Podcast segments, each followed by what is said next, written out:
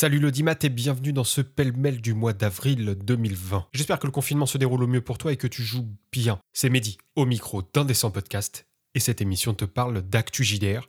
C'est parti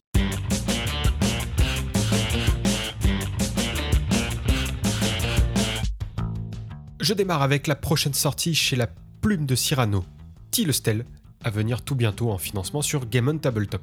Un jeu dans un univers fantastique mais très proche de la Grèce antique avec ses héros, ses dieux, ses titans et ses périls gargantuesques. Alors je n'entre pas plus dans les détails car une interview de l'un des auteurs va être diffusée dans deux jours et l'on y parlera plus en détail de l'univers du système de jeu qui aura lieu mardi 28 avril dès 10h. Black Book n'est pas ralenti par le confinement. Deux grosses annonces ont été publiées sur leur site web. D'abord, un jeu de rôle sur les terres d'Aran. Si jamais tu ne sais pas ce que c'est, il s'agit en fait de la saga de BD sur les nains, les elfes, les magiciens et les gobelins sortis chez Delcourt Soleil. Aucune date précise n'a été dévoilée pour le moment, aussi patience avant de voir ce que cela donnera en jeu de rôle, même si la BD est véritablement très proche de notre hobby. Il y a aussi une réédition de Capitaine Vaudou, un jeu slash supplément pour Simulacre par Pierre Rosenthal. Pas tellement plus d'informations ici aussi, même si cela aurait été de bonne loi, histoire de dissiper tout doute sur une trop grande similitude avec Pavillon Noir. Mais le financement débute le 5 mai sur Game on Tabletop et cela risque d'être bientôt corrigé. Entremonde n'est pas en reste non plus car une flopée de PDF a, été transmis aux personnes ayant souscrit à la campagne La Geste de la fin des temps.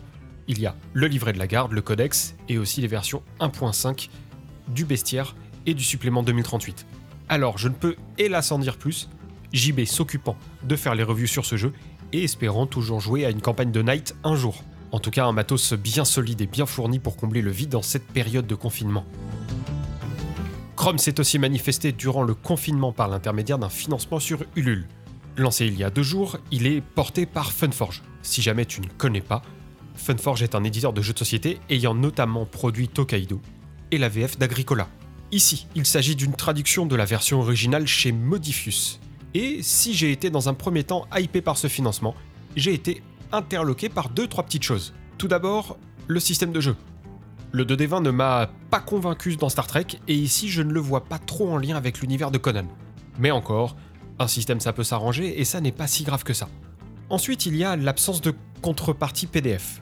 Non pas que je sois extrêmement friand des supports numériques, jouer uniquement avec des PDF est une chose de plus en plus courante. Et passer à côté de cette potentielle communauté-là est un pari risqué d'après moi, notamment cette période de confinement. Et enfin, il y a l'absence de contrepartie boutique. Funforge est un distributeur de jeux, et ne pas proposer de contrepartie boutique alors que ces dernières sont ses clientes est une chose que je trouve pour le moins troublante.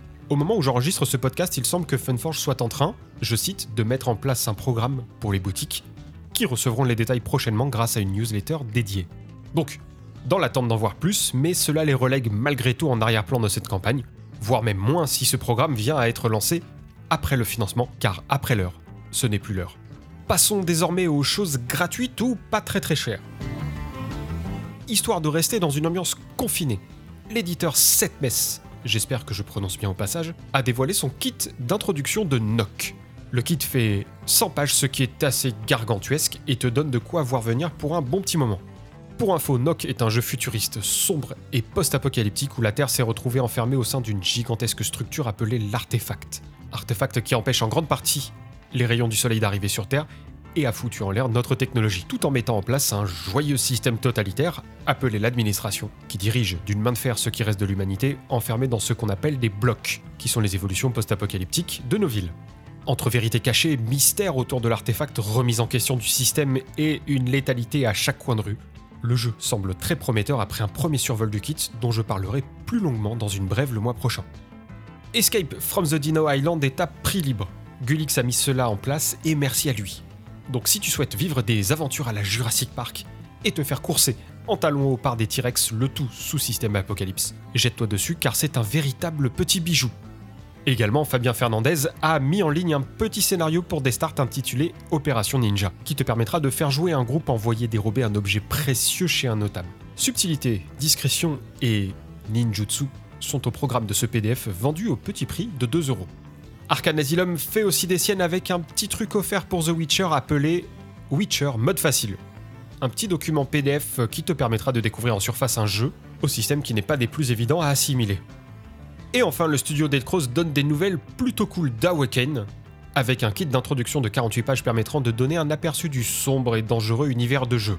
On y joue des vassali, sortes de héros ou anti-héros qui doivent protéger une humanité au bord de se faire éradiquer par des forces aussi obscures qu'anciennes. À moins qu'ils ne succombent eux-mêmes aux ténèbres et passent du côté de ceux qui veulent éradiquer l'humanité. Ah là là là là là là là là, c'est la fin de ce pêle-mêle d'avril 2020. On se retrouve très vite pour d'autres podcasts et d'autres vidéos. Sache que tous les liens de ce dont je te parle sont situés dans le descriptif de l'émission. N'oublie pas que tu peux nous suivre sur Facebook, Twitter et Instagram, et également sur YouTube et encore, qui nous permettent d'être écoutables sur ton appli de podcast préféré.